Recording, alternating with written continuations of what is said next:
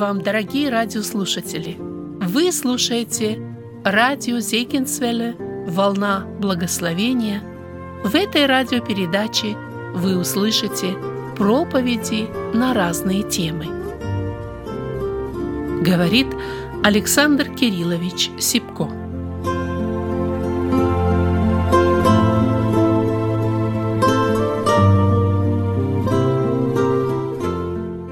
Текст Священного Писания, который я желаю прочитать для нашего рассуждения, это первое послание Иоанна, 4 глава, с 15 стиха и до конца.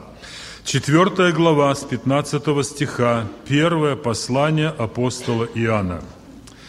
«Кто исповедует, что Иисус есть Сын Божий, в том пребывает Бог, и Он в Боге. И мы познали любовь, которую имеет к нам Бог – и уверовали в нее. Бог есть любовь, и пребывающий в любви пребывает в Боге, и Бог в нем. Любовь до того совершенства достигает в нас, что мы имеем дерзновение в день суда, потому что поступаем в мире всем, как Он. В любви нет страха, но совершенная любовь изгоняет страх, потому что в страхе есть мучение, боящийся несовершен в любви. Будем любить Его, потому что Он прежде возлюбил нас. Кто говорит «я люблю Бога», а брата своего ненавидит, тот лжец. Ибо не любящий брата своего, которого видит, как может любить Бога, которого не видит? И мы имеем от Него такую заповедь, чтобы любящий Бога любил и брата своего. Аминь. Вот такое наставление угодно было Духу Святому оставить через апостола Иоанна. И это наставление, оно относится сегодня не только к первым христианам, оно относится к каждому из нас, кто находится сейчас в доме молитвы, кто слушает Слово Божие, кто считает себя верующим, кто считает себя христианином. Это слово имеет прямое отношение к каждому верующему. И поэтому пусть Господь поможет нам, чтобы мы, порассуждая над этим текстом Священного Писания, могли взять для себя определенные некоторые уроки. Их гораздо больше здесь, нежели вот о чем мы поговорим и о чем мы порассуждаем. Итак, вечеря перед нами, братья и сестры, это знаки Божьей любви. Об этом мы говорим всегда, напоминая. Божья любовь излилась к нам в том, что Он пришел в этот мир и отдал самого себя на страдания, на смерть ради моего и ради твоего спасения. Он принес себя в жертву. И сегодня мы будем, участвуя в вечере, вспоминать эту жертву, вспоминать пролитую кровь, вспоминать ломимое тело. Троица, дорогие друзья, это тоже проявление божественной любви. Праздник Троицы – это проявление божественной любви. Каким образом, вы спросите? А очень все просто. Если бы Господь совершил подвиг, умер, воскрес и больше ничего бы нам не пообещал, не сказал бы, что я буду с вами во все дни до скончания века, не послал бы Духа Утешителя, я не представляю, что с нами было бы, что с нами могло происходить.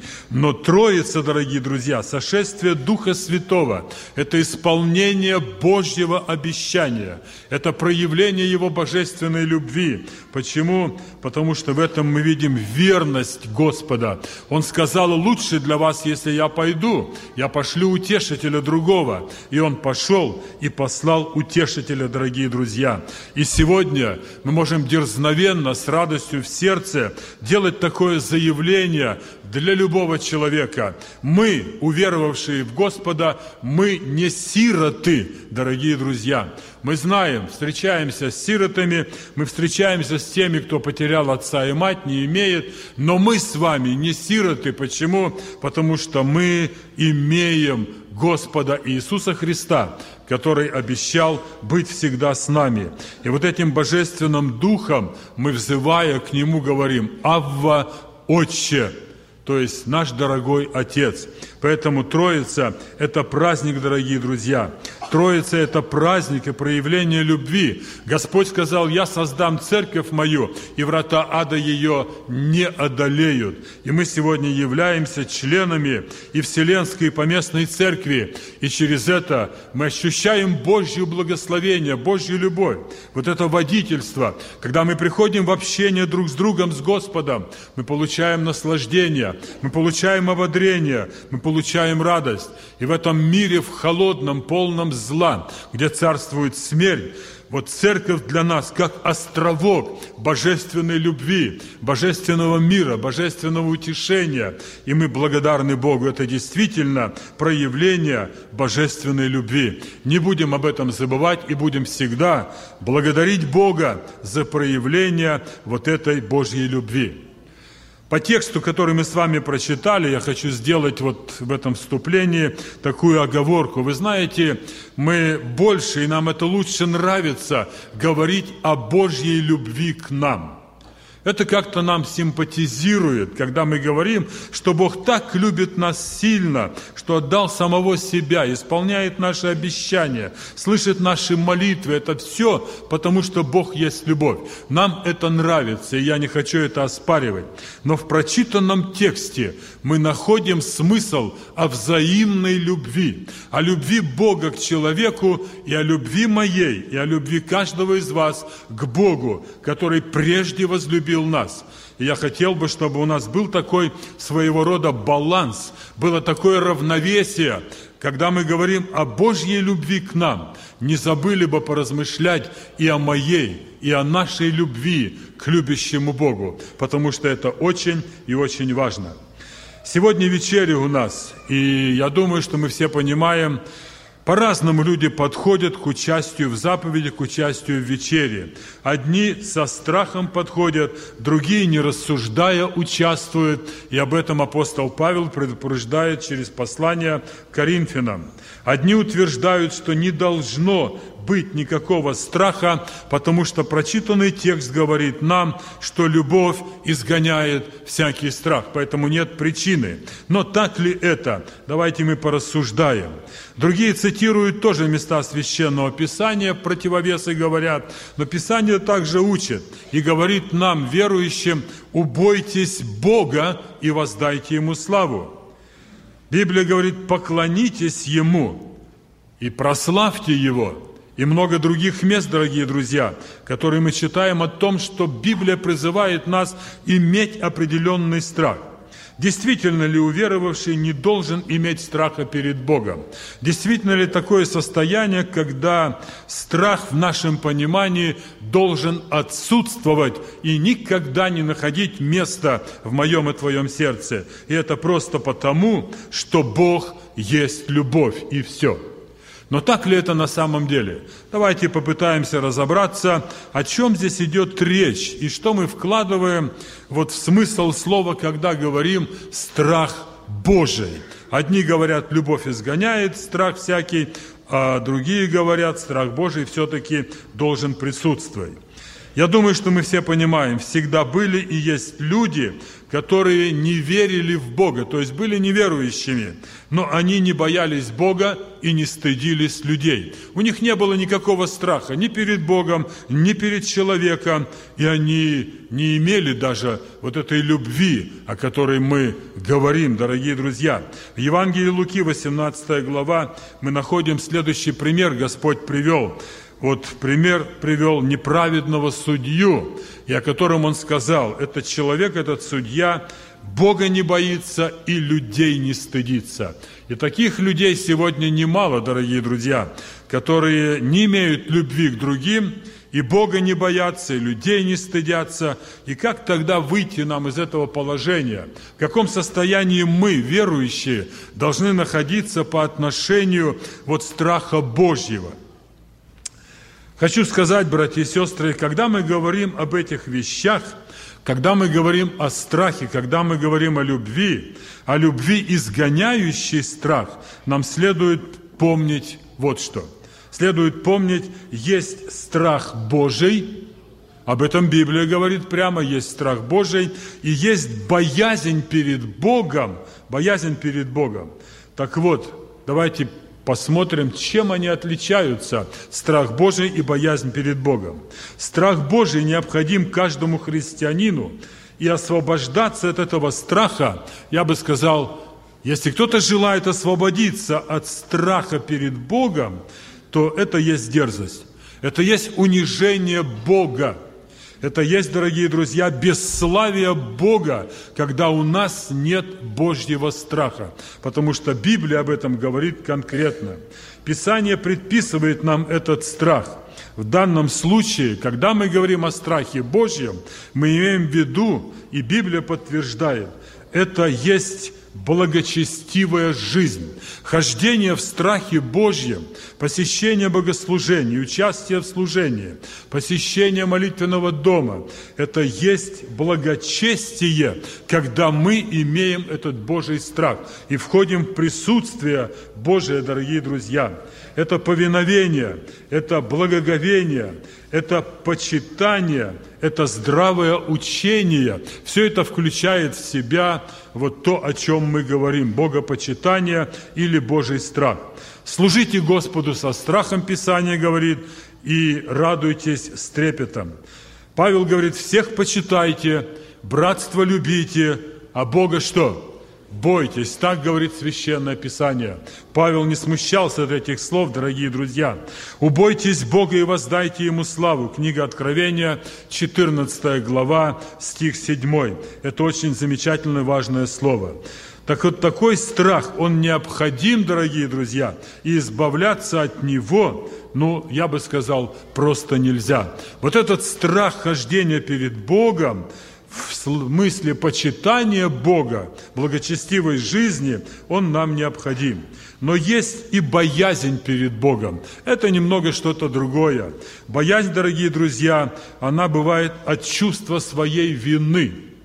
Боязнь Бога бывает от сознания того, что, ну, Господь, наверное, мне не простил, сомнение посещает мое сердце, и я боюсь Бога, потому что придет возмездие, потому что придет суд – и вот эта боязнь, дорогие друзья, но она сопровождает не только людей неверующих, которые время от времени об этом думают.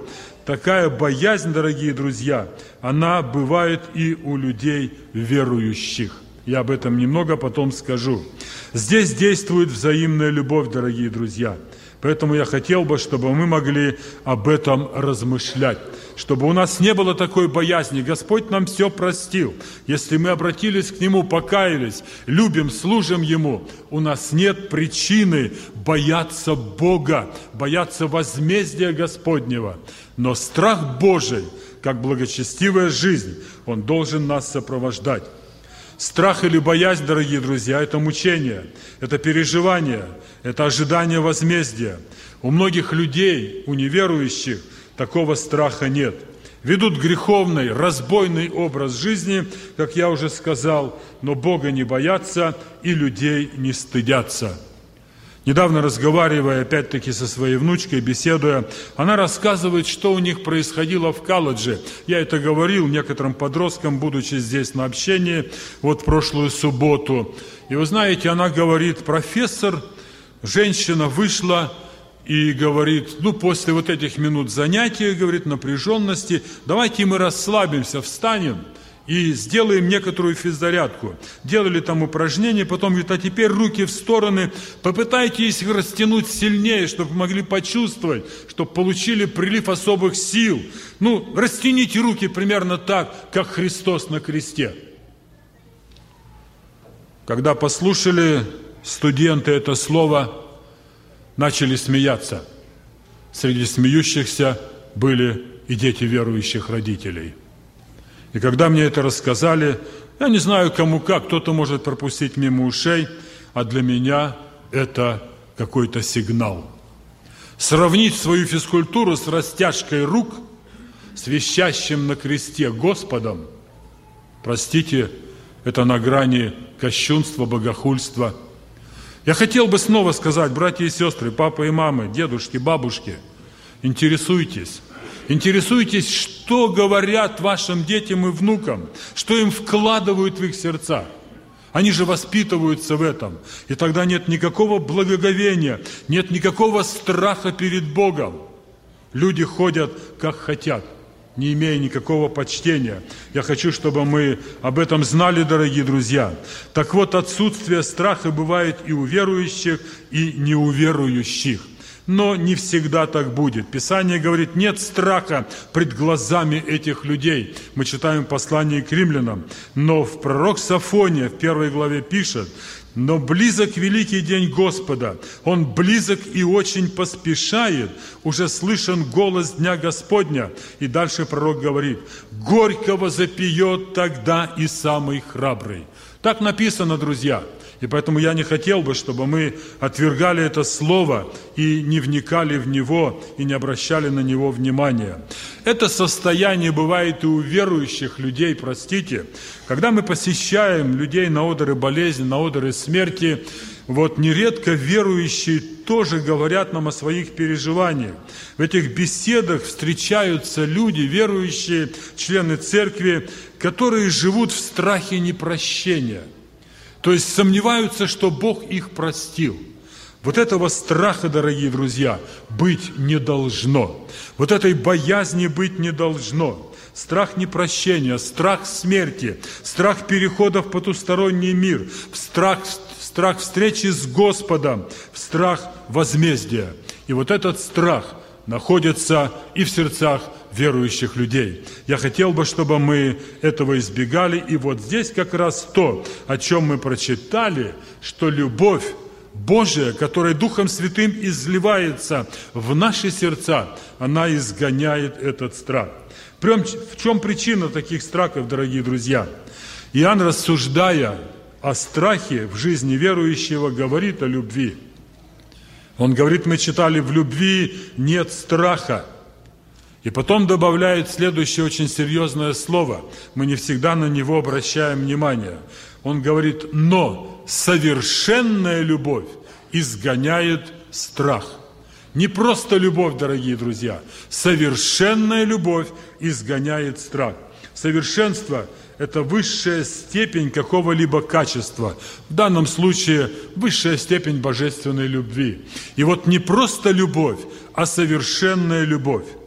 Итак, каков же путь для достижения вот этой духовной высоты, для достижения вот этого совершенства в любви к Богу? А мы должны стремиться к этому совершенству. Первое, наш первый шаг – это любовь к Богу, несомненно. Любовь к Богу. Но на чем она основана? Откуда она берется? Причина ее, источник моей любви к моему Богу, дорогие друзья. Писание говорит, все исходит от Бога. Всему начало Бог. И Бог есть любовь. И поэтому любовь, которая есть у меня к Богу, она посредством Духа Святого была излита в мое сердце. Когда? Когда я размышлял о Его страданиях, о Его смерти, когда я размышлял о Его любви, дорогие друзья. Он первый возлюбил нас, ибо так возлюбил Бог мир, что отдал – мы читаем место это Писание. Свою любовь Бог доказывает к нам. Римлянам 5 глава стих 8. Доказывает тем, что Он умер за наши грехи и преступления. И Бог не просто доказал свою любовь, дорогие друзья, смертью Сына, но Духом Святым вот эту любовь, когда мы обращаемся, когда мы каемся перед Ним, Он изливает Духом Святым вот эту любовь, которую мы имеем к тому, кто отдал свою жизнь за каждого из нас. Таким образом, дорогие друзья, наша любовь к Богу имеет началом Божью любовь к нам. Он прежде возлюбил нас, и мы потом в знак ответной любви, в знак прощения, в знак Его милости, водительства, заботы о нас, в знак того, что Он дарит нам жизнь, жизнь с избытком, мы любим Его, вот этой божественной любовью. Я хотел бы, чтобы мы об этом размышляли. Бог или Божья любовь, дорогие друзья, есть побуждающая причина нашей любви к Богу. Он прежде возлюбил нас, и эта любовь побуждает меня теперь любить Бога, который дал мне эту жизнь. Писание говорит нам прямо, 19 стих 4 главы. «Будем любить Его, потому что Он прежде возлюбил нас». Но это первый шаг. Наша ответная любовь к Богу. Но второй шаг, дорогие друзья, мы читаем, мы читаем первом послании, во втором послании, в первом, простите, послании Петра, в первой главе мы находим следующие слова – дабы испытанная вера ваша оказалась драгоценнее гибнущего, хотя и огнем испытываемого золота и так далее. И он говорит о том, что мы должны достигать верою нашего спасения. Вот это достижение божественной любви, дорогие друзья, это очень и очень важно. Если мы имеем вот веру в Господа, то мы должны показать в этой вере, Павел пишет в следующем послании, показать в этой вере добродетель, показать братолюбие и показать любовь. И он говорит, если это в вас есть и умножается, то вы не останетесь без плода. Итак, первая любовь к Богу, когда мы полюбили Господа, она должна умножаться. Она должна расти, дорогие друзья. И я проверяю себя, я могу говорить, сколько лет иду за Господом. Вопрос не в этом. Возросла ли моя любовь к Богу? Умножилась ли она? Это очень и очень важно. Итак, вера наша и любовь наша к Богу должны умножаться. Это умножение должно достигать совершенства. 17 стих мы прочитали. «Любовь до того совершенства достигает в нас, что мы имеем дерзновение в день суда, потому что поступаем в мире всем, как Он». Итак, любовь должна достигать совершенства. И вот эта совершенная любовь, она изгоняет страх из наших сердец. Каким образом, дорогие друзья? В чем заключается совершенная любовь? В стихе 17 мы прочитали, мы в этом мире поступаем, как Он поступал.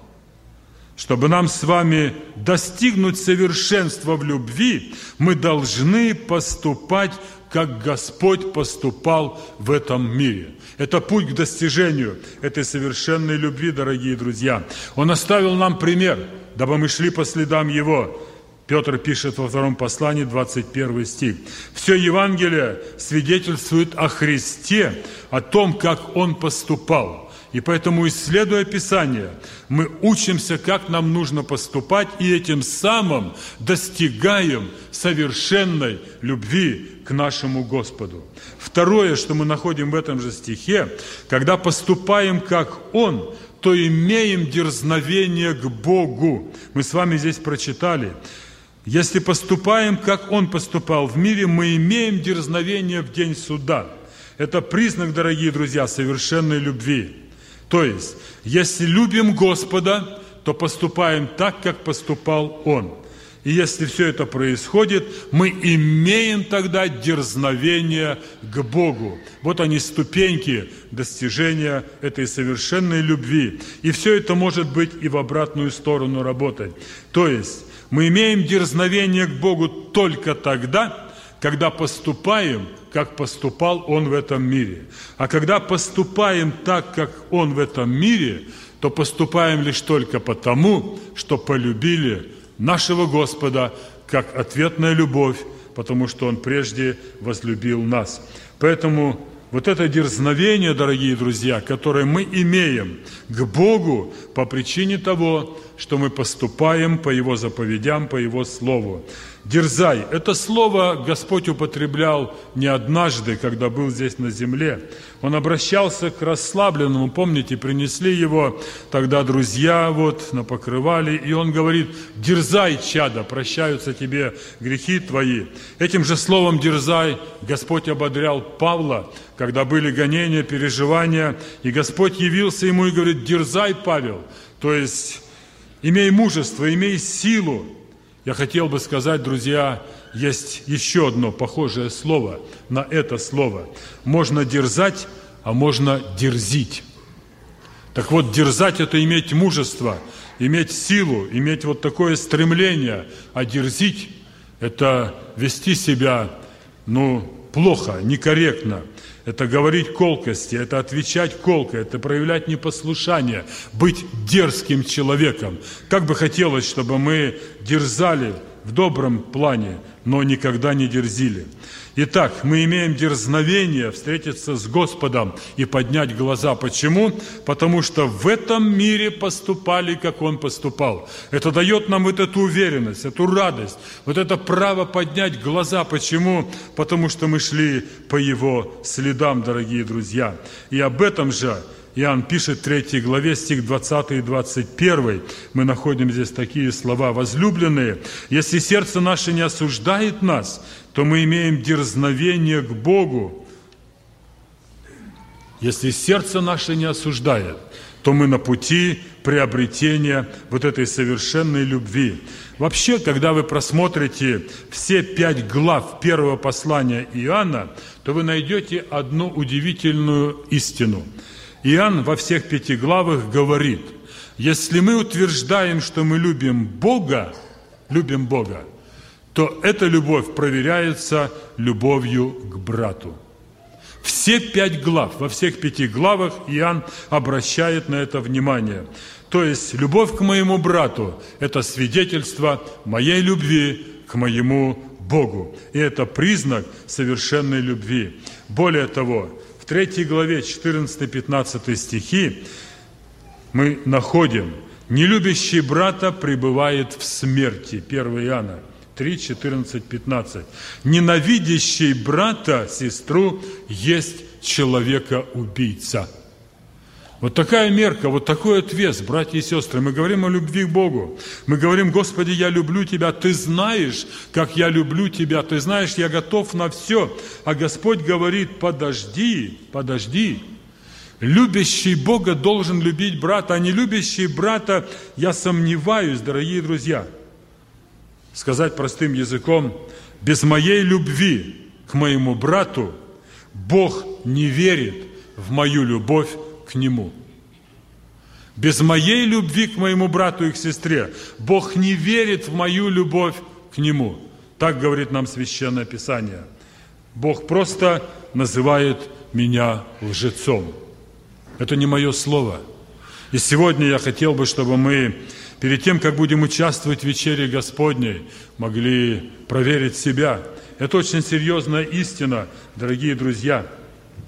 Это слово, ненавидящий брата, сестру человека-убийца, это слово, дорогие друзья, оно вселяет страх, оно беспокоит совесть, я могу каким-то образом загнать, загнать это где-то вглубь туда, закрыть это на замок, не показывать. Но если это происходит, дорогие друзья, нам нужно от этого освобождаться. Нам говорят, да лучше говорить о величии Бога, насколько Он велик. А для меня величие Бога заключается в том, что Он смирил себя и стал послушен до смерти и смерти крестной. Вот в чем величие Бога. Я не умоляю и всех других Его проявлений. И Бог доказывает свою любовь к нам. Второе послание к Коринфянам, и Павел говорит, дайте доказательства и вашей любви. И одно из доказательств моей любви к Богу – это любовь к моему брату. Поэтому, когда я буду участвовать в заповеди, когда я буду размышлять о Господе, Давайте будем проверять самих себя, свои сердца. Матфея, глава 25, концовка в главы. Там сказано, что сделали одному из меньших сих, то сделали вы мне.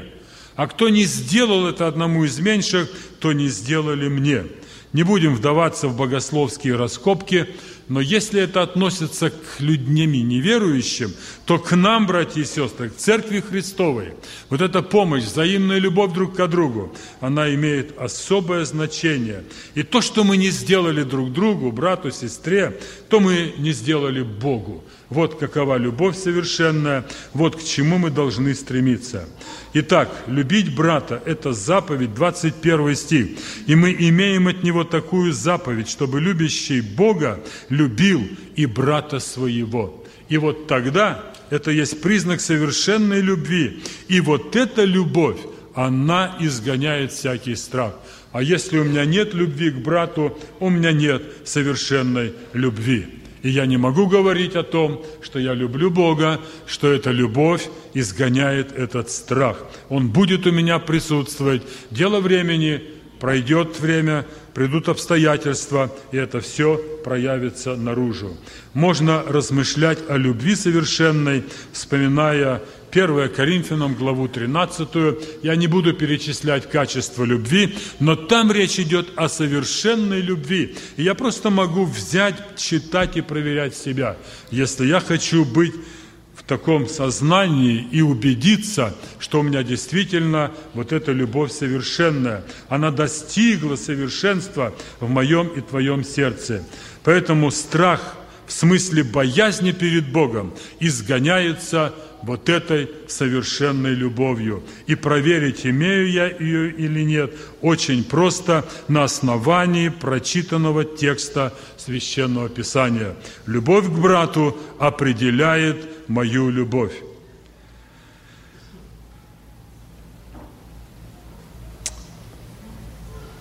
Если я не люблю брата, а говорю, Бога люблю, а с братом это дело другое – в, таким случае, в таком случае все мои заверения, что я люблю Бога без любви к брату, они, дорогие друзья, не имеют никакого основания. Это мое просто пустое заявление.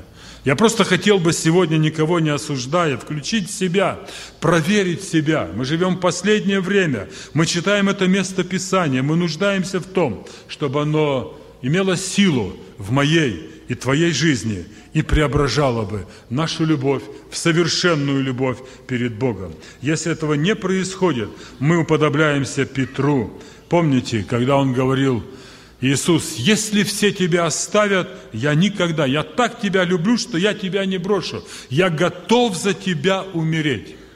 Это было заявление до определенного момента, когда на берегу озера Иисус спросил, Симон Ионин, любишь ли ты меня? И мы помним до ответа, там было первый и второй раз, так, Господи, ты знаешь, что я люблю тебя. И третий раз, когда Господь спросил, тогда Петр отвечает, Господи, ты все знаешь.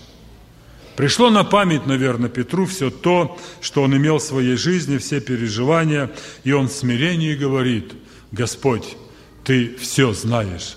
Братья и сестры, заканчивая, я хочу сказать, понимаем ли мы, понимаю ли я, понимает ли каждый из нас, что Господь все знает. Он знает мою любовь к брату, к сестре, Он знает мою любовь к Нему, Он оценивает ее, направляет меня, подсказывает мне и учит меня. Он знает все обо мне. Перед Ним все обнажено – и я хотел бы, чтобы сегодня вот эта обнаженность помогла мне увидеть свое положение, свое состояние, чтобы достойно участвовать в заповеди Господней. Итак, совершенная любовь, дорогие друзья, проверим себя, она изгоняет страх. Будем достигать этой совершенной любви, потому что об этом мы прочитали. Любовь до того совершенства достигает в нас – я должен быть на этом пути. Мы очень любим 90-й псалом. Мы очень любим его читать. Сколько там Божьих благословений, сколько там того, что Господь обещает для любящих Его. И охранять, и осенять Его, и не убоишься ужасов в ночи, не приключится тебе зло. Замечательные слова. Но, дорогие друзья, 14 стих говорит, это не без причины – вот эти обетования от Бога для верующего не без причины. Причина, 14 стих. За что я даю тебе такие обещания? За то, что ты возлюбил меня, избавлю тебя, защищу тебя, потому что ты познал имя мое. И в ответ на это Бог дает обетование 90-го псалма. Итак, пусть Господь поможет нам и в этот праздничный день, когда мы вспоминаем сошествие Духа Святого на апостолов, будем просить Господа, чтобы Его божественная любовь Духом Святым была излита в наши сердца. И это будет доказательство, когда мы будем любить брата, будет доказательством, что мы любим Бога и поступаем так, как Господь поступал в этом мире. Господь да поможет нам в этом. Аминь. Вы слушали проповедь Александра Кирилловича Сипко. Кто любовь Христа безмерную сам лично испытал, получил спасение в Боге и жизнь вечную,